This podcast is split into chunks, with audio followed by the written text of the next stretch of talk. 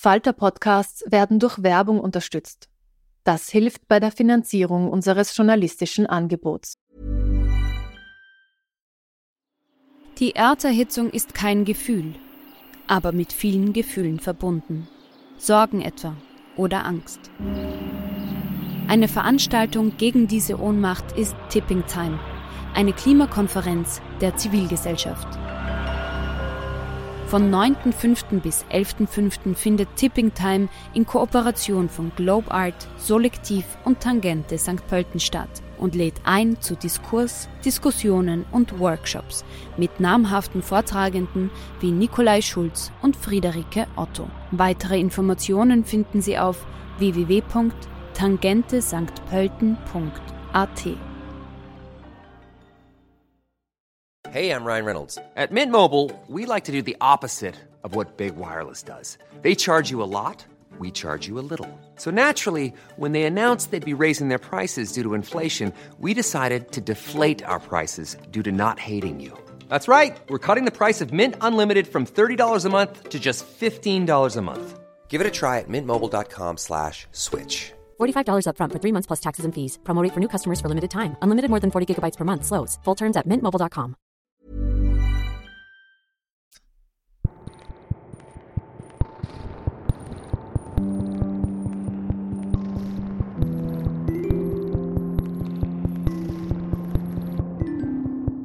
Herzlich willkommen bei einer neuen Folge von Besser lesen mit dem Falter. Mein Name ist Petra Hartlieb und heute ist die Autorin Bettina Balaka zu Gast. Ihr neues Buch trägt den geheimnisvollen Titel Der Zauberer vom Kobenzel. Wir reden über den schmalen Grat zwischen Magie und Wissenschaft, über Revolution und Aufbegehren und darüber, welche Möglichkeiten eine Frau im 19. Jahrhundert denn überhaupt hatte, wenn sie wissenschaftlich arbeiten wollte. Ich freue mich, wenn Sie dabei sind. Wir fangen wie immer mit dem Cover des Buches an. Wir müssen immer das Cover beschreiben, weil die Hörerinnen sehen es ja nicht, außer sie haben es vorher schon gekauft. Wir sehen einen dunklen Himmel mit Sternen. Es ist eine Kulturlandschaft. Das ist ganz klar. Es ist ein Teich, Bäume und ein Hügel. Und hinter einem Wald steht ein großes Gebäude auf einem Hügel. Was, was sehen wir denn da auf, dem, auf diesem Cover, Bettina? Ja, das Cover ist ähm, nach einem alten Stich gemacht, äh, der im Wien-Museum hängt. Und zwar eine sehr frühe Darstellung des Schlosses Kubenzel. Ähm, das äh, originale Bild ist aus dem 18. Jahrhundert. Also man sieht das Schloss noch in einem sehr schlichten Zustand. Es wurde später erweitert und ähm, mit Türmchen versehen und so weiter. Und ähm, die, die Grafikerin hat das dann eben kombiniert mit einem sehr dramatischen Sternenhimmel, was ich sehr schön fand, weil in dem äh, Buch geht es ja auch um Meteorforschung und da passt das sehr gut. Ja, also es ist, ich habe es vorher schon gesagt, es ist eindeutig keine Naturlandschaft, sondern es ist eine Landschaft von Menschen gemacht. Das siehst du auch diese Menschengruppe, die da vor diesem Teich steht und Enten füttert. Das ist ja auch eigentlich schon ein bisschen ein Sinnbild. Ähm, für den Inhalt des Buches, oder? Natur versus Kultur, Naturwissenschaften. Ganz genau. Und die Zähmung und Bändigung äh, der Natur, die ähm, äh, von verschiedenen Besitzern des Schlosses Koblenz und vor allem auch von meinen Protagonisten ähm, auch in diesem Schlosspark äh, durchgeführt wurde mit, der, mit dem Anlegen eben von, von Weihern, wie man sagte. Äh, man konnte auf dem originalen Weiher sogar mit einem Kahn fahren, weil der riesengroß war. Man weiß heute nicht mehr, wo der genau war. Und ähm, ja, eine künstliche Grotte zum Beispiel gab es und dergleichen. Ja, auch der Titel des Buches ist geheimnisvoll und führt uns gleich mitten hinein in die Geschichte der Zauberer vom Kobenzl. Vielleicht müssen wir den Hörerinnen, die nicht in Wien leben, erst einmal erklären, was ist denn der Kobenzl überhaupt? Der Kobenzl ist ähm, eigentlich eine, eine, eine Wiener Spitzname für einen Berg, der eigentlich Reisenberg heißt. Ähm, dort hat dann irgendwann ein Graf Kobenzel äh, begonnen, ein Schloss zu bauen. Und nach dem ist es bis heute benannt. Und jetzt sagt man der Kobenzel für den Berg. Also das heißt Reisenberg, ich, ich meine, ich bin da oft spazieren, aber Reisenberg habe ich noch nie vorher gehört. Genau, das wurde komplett ersetzt durch diesen, durch diesen volkstümlichen Spitznamen für den Berg. Aber es ist eigentlich nach dem Grafen Kobenzel, dem das Schloss einmal gehört hat, ja. benannt. Ja, und in deiner Geschichte geht es um einen Zauberer. Lebte da einst ein Zauberer? Es lebte dort ein Mann, der den Titel Zauberer vom Kobenzel bekam, ähm, und zwar von, von seinen Zeitgenossen, weil er ähm, geheimnisvolle Forschungen durchführte, die man sich nicht so recht erklären konnte. Und zwar äh, meinte er, eine geheimnisvolle Lebenskraft entdeckt zu haben, das Od, dieses Wort hat er erfunden, ähm, das aus allen ähm, Gegenständen und Lebewesen emaniert ähm, das aber nur bestimmte Menschen sehen können, nämlich ähm, Sensitive. Er nannte die Sensitive. Ja, also über die, über, das, über die Inhalte seiner Forschung sprechen wir noch. Jetzt erzählen wir mal kurz, wer dieser Herr ist. Das war der Karl von Reichenbach. Ähm, findet man am Kobenzel noch Spuren vom Schloss oder von ihm? Findet man da noch irgendwas? Alles, was von diesem Schloss übrig ist, es wurde in den 60er Jahren leider abgerissen, wie so vieles. Äh, in der Zeit, ist die Aussichtsterrasse, die ehemalige Aussichtsterrasse, die steht jetzt äh, relativ zusammenhanglos mitten im Wald und man blickt auf so eine Streuobstwiese hinunter und die wenigsten Menschen, die da vorbeigehen, wissen wahrscheinlich, äh, dass hier genau an dieser Stelle mal ein Schloss stand. Ähm, das Wort Schloss Kobenzel wird für eine andere äh, Gebäudestruktur verwendet, die aus einer späteren Zeit stammt und mit dem ursprünglichen Schloss nichts zu tun hat. Es ist wirklich ein verschwundenes und aus, auch aus dem Gedächtnis verschwundenes Schloss. Dabei gab es es bis in die 60er Jahre. Ja, tatsächlich. Zeigst du mir die Terrasse mal bei einem Spaziergang? Sehr gerne. Super. Es gibt eine winzige Gasse im 10. Bezirk, die nach dem Reichenbach benannt wurde. Das sind nur ein paar Häuser. Also recht ruhmreich scheint er wohl nicht gewesen zu sein. Er hat keine prächtigen Boulevard bekommen. Ich bin äh, immer wieder überrascht gewesen äh, im Zuge der Recherchen, wie wenig äh, seiner gedacht wird, wenn man bedenkt, dass zum Beispiel ähm, das Gitter des Burggartens ähm, aus seiner Fabrik äh, stammt oder dass also die, die Isis-Statue am Albertplatz aus seiner Fabrik stammt. Es, ich war auch im, im Technischen Museum, wo seine, die Fabriken, er hat ja Eisenwerke äh, oder Stahlgusswerke geleitet. Die Werke sind äh, genannt, die Produkte sind dort und der Name Reichenbach scheint nirgends auf. Wo ich ihn gefunden habe, war tatsächlich in Mähren also wo auch der Name aufscheint oder er als Person. Und daher glaube ich, dass das auch viel mit dem eisernen Vorhang zu tun hat, dass er so in Vergessenheit geraten ist, weil Blansko, Mähren war so lange ähm, abgetrennt äh, von, von Österreich, dass ähm, die Erinnerung an ihn dort noch mehr in, äh, erhalten wurde. Äh, wir müssen eine kleine Kurve machen jetzt, weil bevor man den falschen Eindruck bekommt und glaubt, du hättest eine Biografie über einen vergessenen Forscher oder Chemiker oder über einen Fabriksbesitzer geschrieben, müssen wir etwas aufklären. Es geht nämlich in deinem Buch nur bedingt um den Herrn Karl von Reichenbach. Wer ist denn die eigentliche Hauptperson in deinem Buch? Ja, ähm, seine Tochter Hermine von Reichenbach. Ähm, die auch äh, auf eine reale Figur zurückgeht, auf die ich im Zuge der Reichenbach-Forschung gestoßen bin und die insofern eine wirklich außergewöhnliche Person war, als sie in dieser Zeit, sprich im, im in der ersten Hälfte des ähm, 19. Jahrhunderts, eine bedeutende Botanikerin war. Und sie hat auch äh, wissenschaftliche Arbeiten geschrieben, zwei äh, publiziert, die sind erhalten. Und das ist schon also für, für die Frauengeschichte eine sehr außergewöhnliche Sache. Du hast es jetzt schon gesagt, also dein Buch spielt äh, in der ersten Hälfte des 19. Jahrhunderts. Das ist auch eine politisch bewegte Zeit gewesen. Über das ähm, reden wir nachher noch. Jetzt, äh, um den Hörerinnen ein bisschen klarzumachen, wie dieses Buch geschrieben ist, reden wir ein bisschen über die Sprache des Buches. Ähm, ich finde, du hast es mit deiner Erzählperspektive, hast du es dir nicht leicht gemacht. Ähm, es gibt keinen allwissenden Erzähler, der von oben runterschaut äh, oder in dem Fall von der heutigen Zeit zurückblickt in die Geschichte, sondern du lässt Hermine selbst ihre Geschichte erzählen.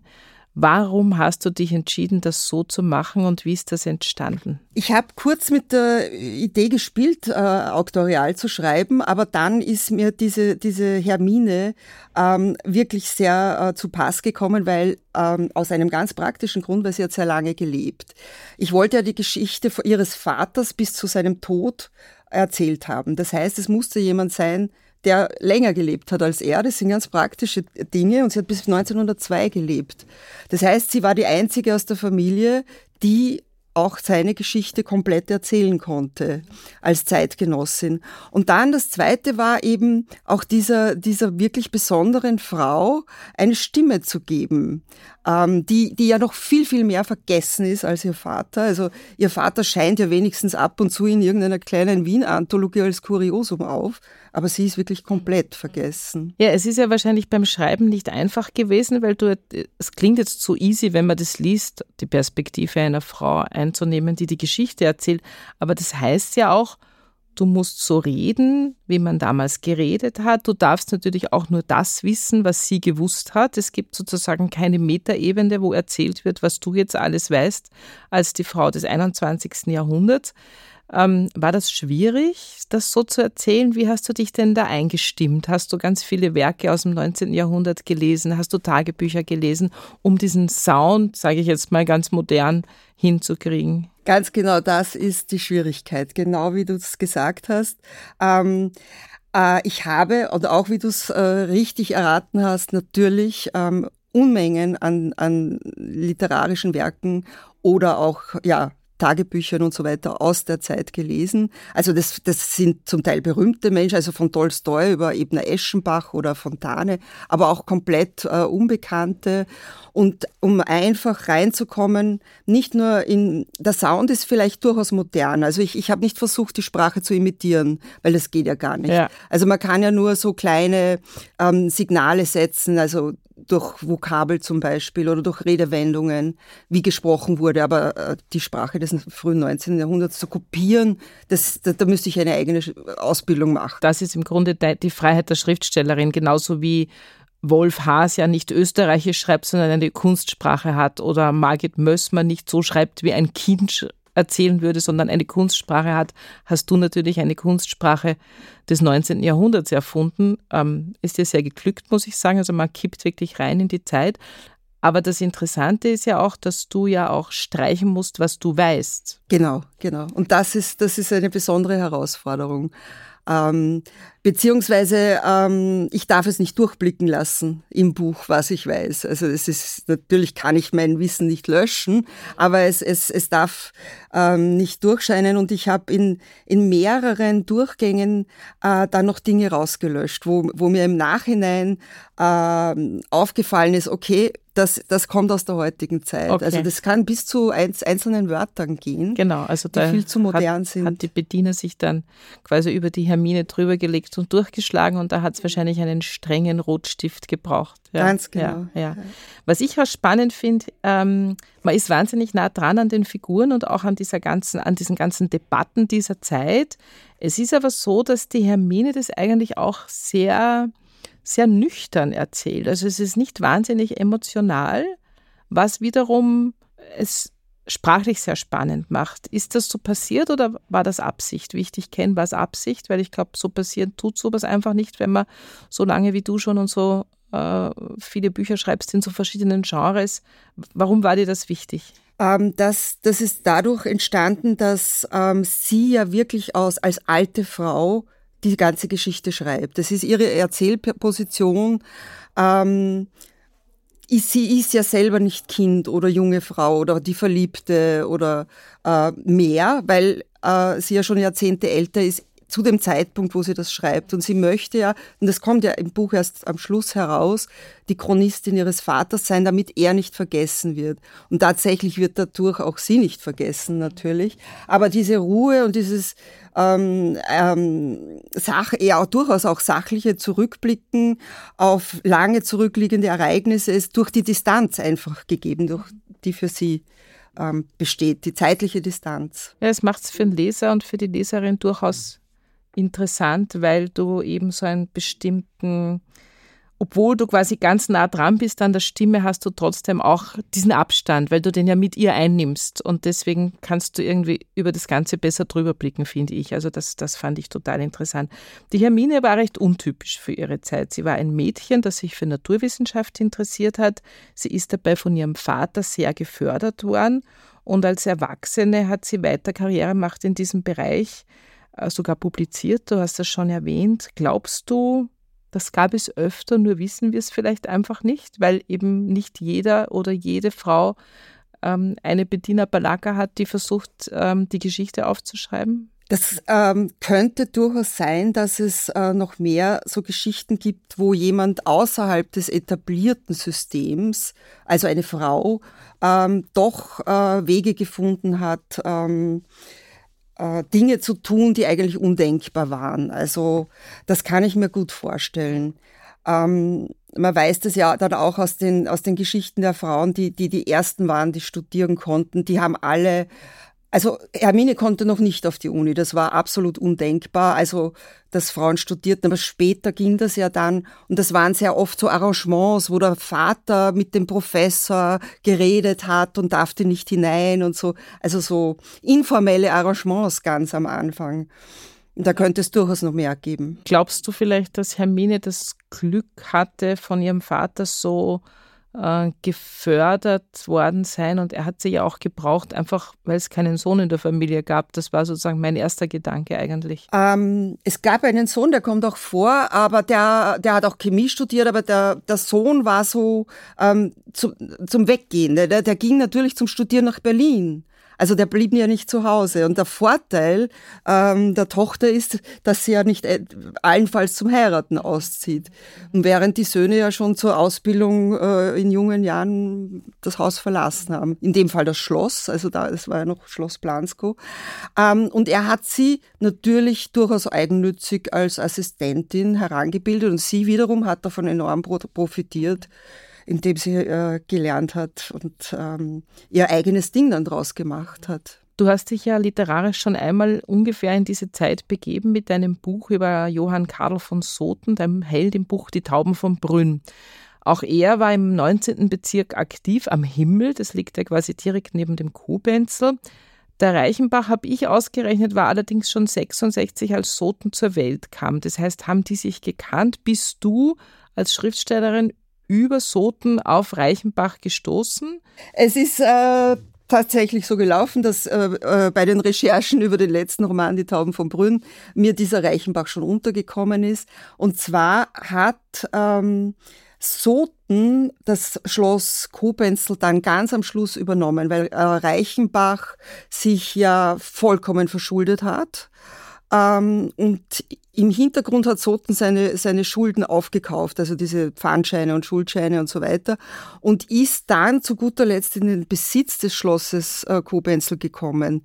Ähm, und so sind die zwei Männer irgendwie verbunden, auch ähnlich gewesen, Self-Made Man, Frühkapitalisten, nobilitiert später, ja. ähm, nicht als Adelige geboren, sondern wirklich sich hochgearbeitet habend.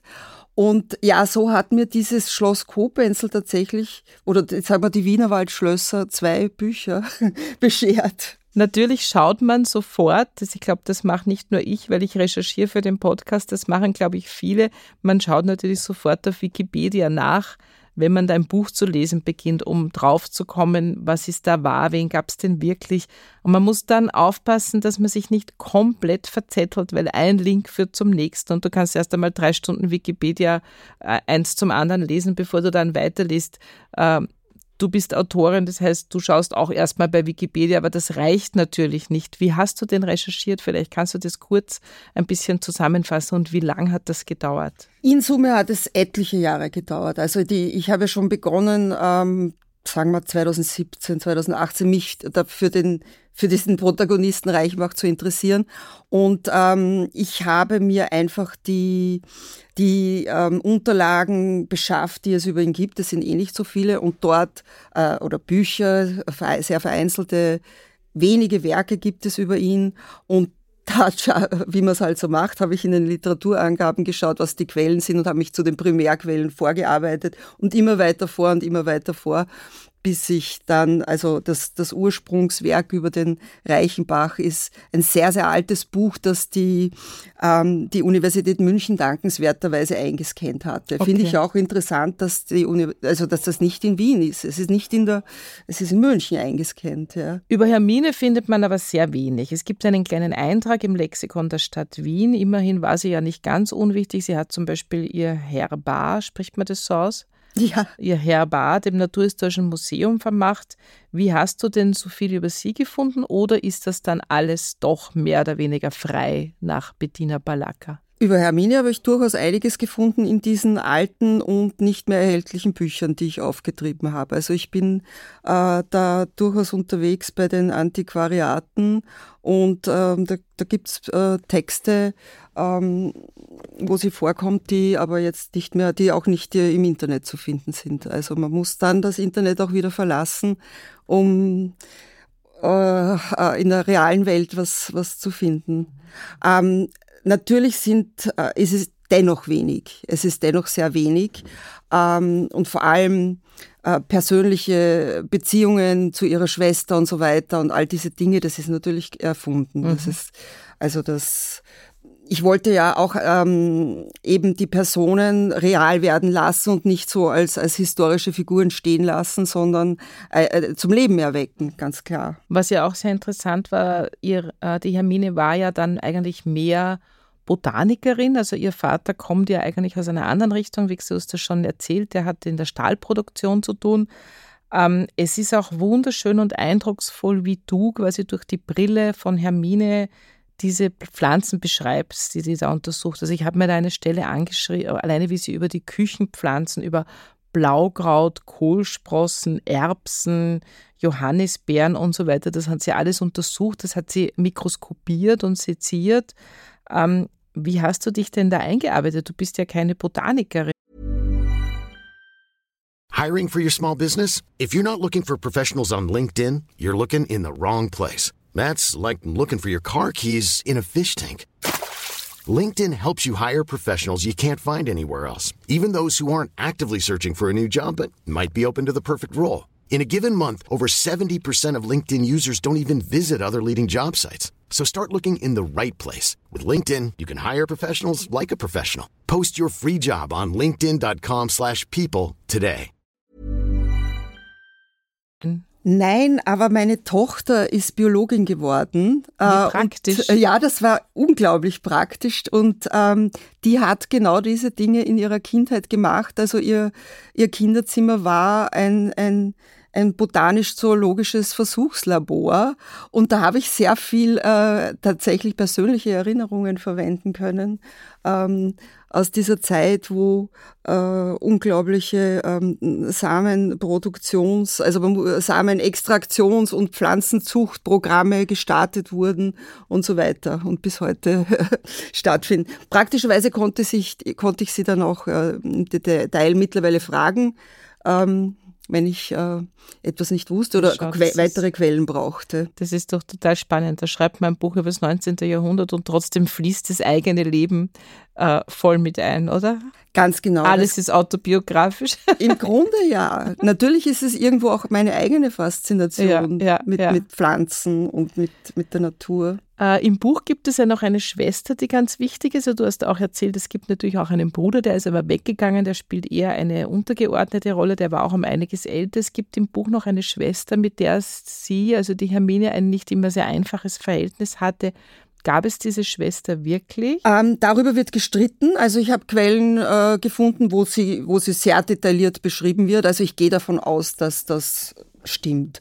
Jetzt auf Wikipedia steht sie nicht zum Beispiel. Das also, hat mich eben gewundert. Ja. Da steht eine ähm, andere Schwester, die mit dem Alter von 10 verstorben ist oder 13? Ja, also ich, da habe ich ähm, natürlich das genommen, was ich brauchen konnte, aber ich habe eine sehr ausführliche äh, Schilderung äh, dieser Otone ähm, gefunden. Also es ist eher zu vermuten, dass äh, irgendein späterer Wikipedia-Eintragender gemeint hat, Otone, das gibt's nicht, das war der Sohn Otto. Das muss, also dass das einfach auf einen Irrtum ähm, basiert. Ja. Also diese Otone war tatsächlich ja auch mit dem Julius Becher äh, liiert. Also diese Geschichte dürfte richtig wahr gewesen sein. Also sowas kann man ja kaum erfinden.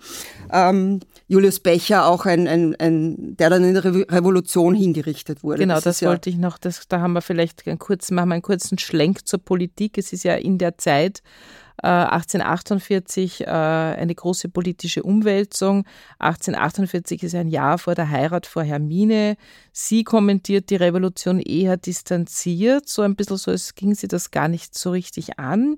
und ihre Schwester kommt dem allerdings sehr viel näher. War dir wichtig, diese Zeit reinzuschreiben? Ähm, Natürlich, diese, diese Revolution ist ja per se ein, ein dramatischer Umbruch gewesen. Ich versuche mir auch immer vorzustellen, wie das in Wien war. Also da, wo man dann plötzlich am Ring, äh, vor, das, äh, es brennt, also den Ring gab es ja noch nicht, aber vor der Hofburg äh, Gasleitungen in Brand gesetzt wurden, Straßenschlachten stattfinden, jemand gelüncht wird und so weiter. Also das muss ja, der Kaiser verlässt die Stadt zweimal, muss ja unglaublich dramatisch gewesen sein. Also ähm, das heißt, ähm, ja, schon von daher, von diesem, wenn man sich da so hineinversetzt in die Zeit, ist es schon sehr spannend, gibt gibt auch viel Stoff, muss man sagen. Und dann war es tatsächlich so, also aus dieser einen Quelle, wo die Schwestern sehr genau beschrieben wurden, ging hervor, dass die, die Schwestern tatsächlich im Zuge dieser Revolution, die ja auch minimal schon äh, Frauenbefreiungstendenzen hatte, gesagt haben, okay, wir machen jetzt unsere private Revolution, wir ziehen aus. Genau, darüber wollten wir noch reden, weil die Hermine war ja nicht nur ungewöhnlich, weil sie Naturwissenschaftlerin und Botanikerin quasi geworden ist. Sie hat sich aufgelehnt gegen ihren Vater, was in dieser Zeit natürlich unmöglich war. Und die Otone, die Schwester, hat das genauso gemacht. Sie sind ausgezogen, sie haben die Männer gewählt, die sie geliebt haben, obwohl der Vater es verboten hat. Und sie hat ihn dann auch noch auf ihre Mitgift verklagt, ihren Vater. Ich meine, ist das irgendwie belegt oder das ist das ist Wunschdenken von Bettina Balaka, dass auch 1848 Frauen solche Dinge machen? Das hätte ich nicht gewagt zu erfinden, okay. tatsächlich. Also ich habe es gefunden ähm, äh, in, in, äh, in den Quellen und fand es ja von daher schon ganz sensationell. Also das, sowas würde ich nicht erfinden, weil das war mir ganz wichtig, nicht feministische Ideen rückzutransportieren oder rückzuprojizieren. Also alles, was da an Frauenbefreiung drinnen ist, muss auch wirklich plausibel sein und nicht äh, aus der heutigen Zeit äh, ja eben kein Wunschdenken. Das, so, so hätte man das vorgestellt. Ich würde gerne der Unsichtbarkeit von Hermine entgegenwirken und ausschließlich über sie sprechen, aber ich finde, man sollte vielleicht in dem Zusammenhang doch nochmal über den Vater sprechen. Der hat sie ja sehr geprägt. Wie würdest du nach so langer Recherche, nach so langem Studien über Reichenbach sagen, was würdest du sagen? War er ein Spinner? War er ein Scharlatan? Oder war er ein großer Wissenschaftler? Oder war er beides, alles? Beides. Also das äh, ist eine Geschichte, die, wie ich finde, auch bis in die Gegenwart stattfindet. Also, dass jemand beginnt als wirklich, er hat die, die, die Holzverkohlung revolutioniert. Er hat den Stahlguss revolutioniert. Er hat das Paraffin entdeckt. Also er war ein großer Erfinder und Forscher und Industrieller schließlich. Und irgendwann, in meinem Buch oder so wie ich es äh, psychologisch interpretiere, durch viele Verluste, durch viele Brüche, die in seinem Leben stattgefunden haben, ist er gekippt ähm, und ins Esoterische gegangen. Das passiert aber vielen. Und gerade damals war ja noch nicht klar, was ist genau Wissenschaft? Wie definieren wir das? Für viele Menschen ist es ja bis heute nicht klar.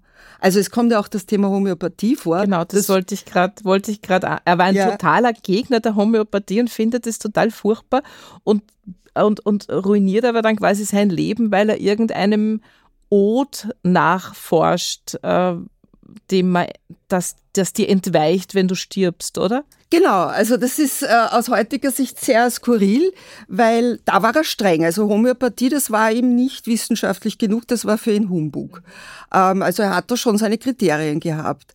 Aber man muss dazu sagen, dass, ähm, dass diese Reichenbachsche Forschung dann wieder äh, auferlebt wurde, die, ähm, auferstanden ist kurz, als die Röntgenstrahlen entdeckt wurden, weil da hat man gesagt, na gut, wir hatten ja keine Ahnung, dass es Röntgenstrahlen gibt, vielleicht hat auch der Reichenbach recht gehabt. Also es gibt ja immer Dinge, die man nicht sieht, von denen man nichts weiß und auf einmal sagt, okay, das gibt's doch. Aber es hat sich dann letztlich nicht, also bis vom Ot und dann ist es noch einmal gekommen, ich glaube, das war in den 20er, 30er Jahren mit der Kirlian-Fotografie. Ähm, Kirlian war jemand, der Aurenfot diese Aurenfotografie, genau. die auch bis heute in gewissen Kreis, esoterischen Kreisen in ist, ähm, aber wissenschaftlich äh, widerlegt aber wo man auch sagt, naja, das könnte sowas ähnliches sein wie das Od. Ne? Das ist also, eigentlich interessant, weil du erzählt hast, dass, ich das, dass dich das Thema schon so lange verfolgt und das Buch kommt jetzt auf den Markt und zwar jetzt in einer Zeit, wo es ja genau diese Diskussion auch wieder gibt, was ist Wissenschaft, was ist Naturwissenschaft, äh, was ist Fakten evitiert, äh, ja. ist eigentlich total interessant, weil du hast das ja nicht quasi äh, schnell in einem halben Jahr geschrieben oder gedacht, du springst jetzt aus, auf auf diesen Zug, sondern du hast gesagt, du bist erst einmal 2018, 19 auf ihn gestoßen. Wirklich spannend und äh, gerade während der Pandemie, also wo da äh, äh, diese Streitereien waren mit äh, ist Impfen real, ist oder ist es irgendwie oder ist Corona real? Ist Corona real, genau, genau. Also da gab es ja ganz viele Debatten zu dem Thema, da habe ich mir dann sehr oft gedacht, das passt ja jetzt super in die Zeit. Also es ist ja, es ist interessant interessanterweise ein endloses Thema. Und diesen Bezug zur Gegenwart, das finde ich ja genau das Spannende. Ja, ja. Du hast es nicht versucht, es ist dir gelungen, nicht den feministischen Blick von der Jetztzeit auf Hermine zu lenken. Ähm, ich glaube, es gibt sicher eine Phase, wo es ein bisschen schwierig gefallen ist, nämlich als sie ihre Karriere einfach beendet hat. Sie hat, Hermine hat geheiratet, relativ spät für da, damalige Verhältnisse, also mit 30 Sie wird schwanger, obwohl sie gedacht hat, sie kann keine Kinder bekommen. Und dann endet ihre naturwissenschaftliche Karriere abrupt. Warum war das so und hat ihr das nicht völlig im Herzen geschmerzt? Das war tatsächlich so und ich habe sehr, sehr lange darüber nachgedacht, ähm, warum sie möglicherweise aufgehört hat. Also ich bin dann zu dem Schluss gekommen, ähm, es war für sie möglicherweise aus verschiedenen Gründen einfach plausibel, eben weil sie schon so, äh, so alt unter Anführungszeichen war. Sie hatte erreicht, was sie erreichen konnte ähm, und sie auch in einer Distanzierung vom Vater vielleicht, der ja mit dem Thema Wissenschaft verbunden war, äh, wollte sie einfach äh, einen komplett neuen Lebensabschnitt anfangen als Ehefrau und Mutter, was sie zum Zeitpunkt der Heirat noch nicht wusste. Ich kann, es kann auch sein, dass tatsächlich äh, der reale Ehemann, den es ja auch wirklich gab, Karl Schuh, gesagt hat, jetzt ist Schluss. Mhm. Aber das wissen wir nicht. Ähm, das wollte ich im Buch aber nicht haben, weil ich wollte ihn ähm, als, äh, als Sympathieträger behalten und ich habe es äh, als ihre Entscheidung gelassen. Also eher so, ich musste dann an, an Julia Roberts denken, die äh, nach großen, großen Erfolgen und einer großen Karriere gesagt hat, äh, dann hat sie Kinder bekommen und hat gesagt, so, ich nehme jetzt eine Auszeit. Ich habe die Karriere gehabt, jetzt widme ich mich meiner Familie und das ist auch schön. Also ich finde das total legitim. Und ähm, also es ist im Buch legitim. Also ich hätte, ich glaube, das wäre nämlich wirklich eine Rückprojektion gewesen, weil wir das heute verlangen. Du, du, du heiratest, du kriegst Kinder, du, du arbeitest exakt genau gleich weiter wie vorher. Und es war damals auch nicht nötig finanziell, äh, weil einer eine Familie erhalten konnte, in dem Fall äh, der Ehemann. also der, und zweitens glaube ich auch, dass so ein Haushalt ähm, ja ganz eine andere Aufgabe war als heute. Meine, ja, ja. Es gab ja keinen Staubsauger, es gab keine Waschmaschine. Ja. Und Nein, sie hatte, glaube ich, Personal. Sie hatte Personal, aber dennoch das zu organisieren. Und Ehefrau sein war richtig ein Job. Also wenn man, dies, wenn man das liest, das war schon ein Beruf. Man hatte auch Verpflichtungen und also in meiner, in meiner Fantasie, ja. jeder, jeder Leser und jede Leserin bringt ja immer seine, seine Geschichten in jedes Buch. Also insofern sind wir Leserinnen ja auch Mitgestalterinnen, nicht nur du, wo du schreibst. In meiner Fantasie sitzt sie durchaus am Küchentisch und seziert Erbsenschoten und Blumenstängel. Ähm, sie publiziert halt nicht mehr. Das ist, das ist genau. das Ende, das ist für mich das Ende deines, deines Romans. Ja, ich danke dir vielmals für das Gespräch und ich wünsche dem Buch sehr viel Erfolg. Man kann viel lernen. Das ist immer toll bei Büchern. Man kann viel lernen, aber man wird auch wirklich gut unterhalten. Und äh, ja, vielen, vielen Dank für den Zauberer vom Koblenz. Bettina Balaka wird uns eine kurze Stelle aus ihrem neuen Buch Der Zauberer vom Kobenzel, erschienen im Heimon Verlag, vorlesen. Danach hören wir ein paar Tipps der Falter-Redaktion. In der Nacht vom 9. auf den 10. November 1844 zogen wir hinaus zum Grinzinger Friedhof, um das Auftreten von Erscheinungen zu notieren. Hermine, sagte Vater, es wird so finster sein, dass wir nicht schreiben können. Du musst daher mein Aufzeichnungsapparat sein. Alles, was geschieht, alles, was du hörst, riechst, empfindest und trotz der Allschwärze siehst, musst du dir einprägen um es gleich nach unserer Rückkehr niederschreiben zu können. Eine halbe Stunde vor Mitternacht brachen wir auf. In seinem langen schwarzen Radmantel sah Vater selbst wie eine Erscheinung aus. Groß, hager, mit hoher Stirn und einem noch höheren Zylinder musste er von der Ferne unheimlich wirken. Zumindest war es das, was die Leute von ihm sagten, dass er ihnen nicht geheuer war, dass er womöglich mit finsteren Mächten im Bunde stand und dass man sich besser dreimal bekreuzigte, wenn man am Schloss Kobenzel vorbeikam. Ganz und gar nicht gespenstisch sah Fräulein Leopoldine Reichel aus. Jene hochsensitive Person, die sich bereit erklärt hatte, Vater für seine Untersuchung zur Verfügung zu stehen und die wir bis jetzt mit Kaffee und Konversation munter gehalten hatten. Fräulein Reichel, die Tochter eines Französischlehrers, war im Zuge einer schweren Erkrankung immer wieder von Katalepsien geplagt worden, die zu einer außerordentlich erhöhten Reizbarkeit führten. Die Krankheit legte sich zum Glück, die Sensitivität blieb. Dass sie besondere Fähigkeiten hatte, sah man der jungen Frau nicht an. An ihren Toiletten fanden sich immer kleine Ungeschicklichkeiten, sie selbst wirkte fröhlich und naiv. Der Wagen wartete schon vor dem Schloss und unsere Haushälterin Ida Zitterer, Fräulein Ida, wie wir sie nannten, geleitete uns zu ihm, um sicherzustellen, dass wir gut in die pelzgefütterten Fußsäcke verstaut wurden. Viel, viel Glück, sagte sie. Sie brauchen keine Angst um uns zu haben, meine Gute, erwiderte Vater. Gehörte Ängstlichkeit zu meinen Eigenschaften, Herr Baron, wäre ich für dieses Haus gänzlich ungeeignet, gab sie zurück. Der Kutscher schnalzte mit der Peitsche, die beiden Bediensteten sprangen hinten hinauf. Sie hielten Fackeln in den Händen, auf beiden Seiten des Kutschbockes brannten Laternen. In dieser mondlosen und bewölkten Nacht bot unser Gefährt einen flammenden Anblick. Die Pferde schnaubten, ihre Hufe fielen dumpf auf den Kies, die Räder knirschten. Fräulein Reichel seufzte und kicherte abwechselnd vor Aufregung. Vater, der neben ihr saß, war über die Maßen gut gelaunt und ließ seine Stimme erdröhnen. Vergessen Sie nicht, Fräulein Reichel, fassen Sie alles in Worte, was Ihnen geschieht, was Sie planen, was Ihnen durch den Kopf geht. Führen Sie laut Protokoll, damit Hermine und ich, wie heißt es doch so schön, nicht im Dunkeln gelassen werden. Hallo, mein Name ist Daniela Krenn. Ich äh, schreibe im Falter Morgen und im Stadtleben und ich habe Ihnen heute zwei Bücher mitgebracht. Das erste ist Eine Frau von Annie Ernaux. Es ist erschienen im Surkamp Verlag. Spätestens seit die französische Schriftstellerin Annie Ernaux den Literaturnobelpreis im vergangenen Jahr gewonnen hat, kennt diese Frau wahrscheinlich jeder. Zu Recht, sie hat eine Reihe wirklich berührender, starker Texte geschrieben.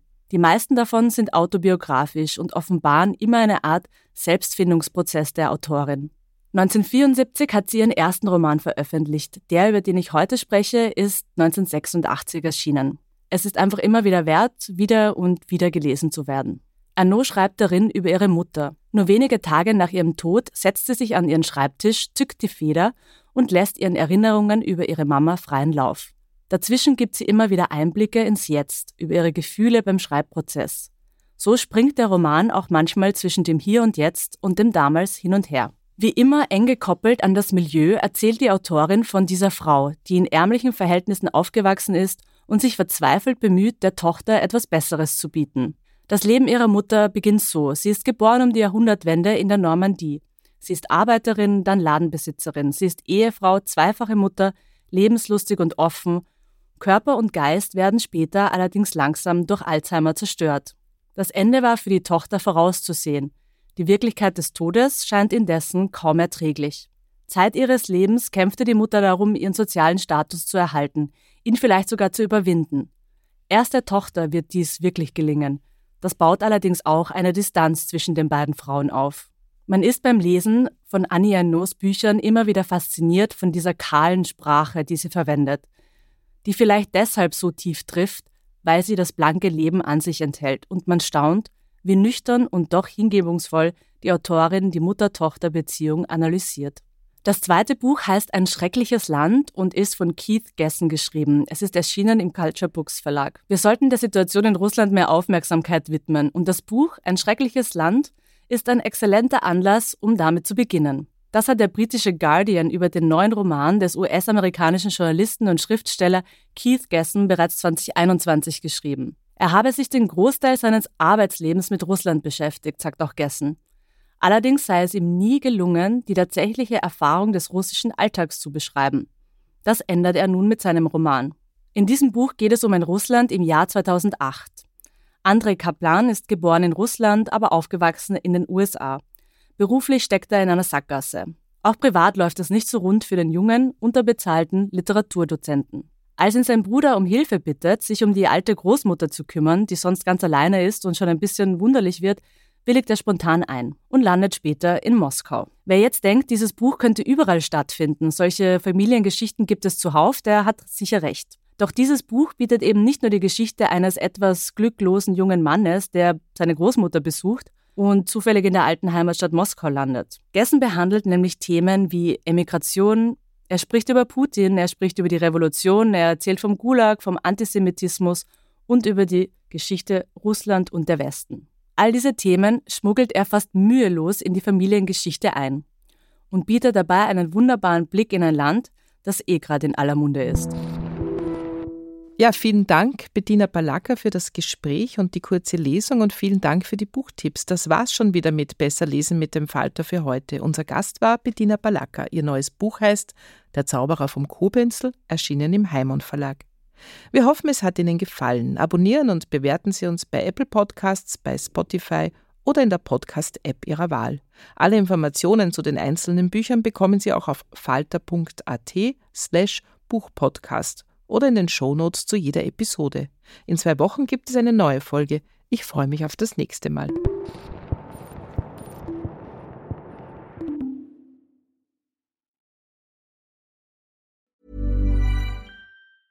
Hey, it's Danny Pellegrino from Everything Iconic. Ready to upgrade your style game without blowing your budget? Check out Quince. They've got all the good stuff shirts and polos, activewear, and fine leather goods, all at 50 to 80% less than other high end brands. And the best part? They're all about safe, ethical, and responsible manufacturing.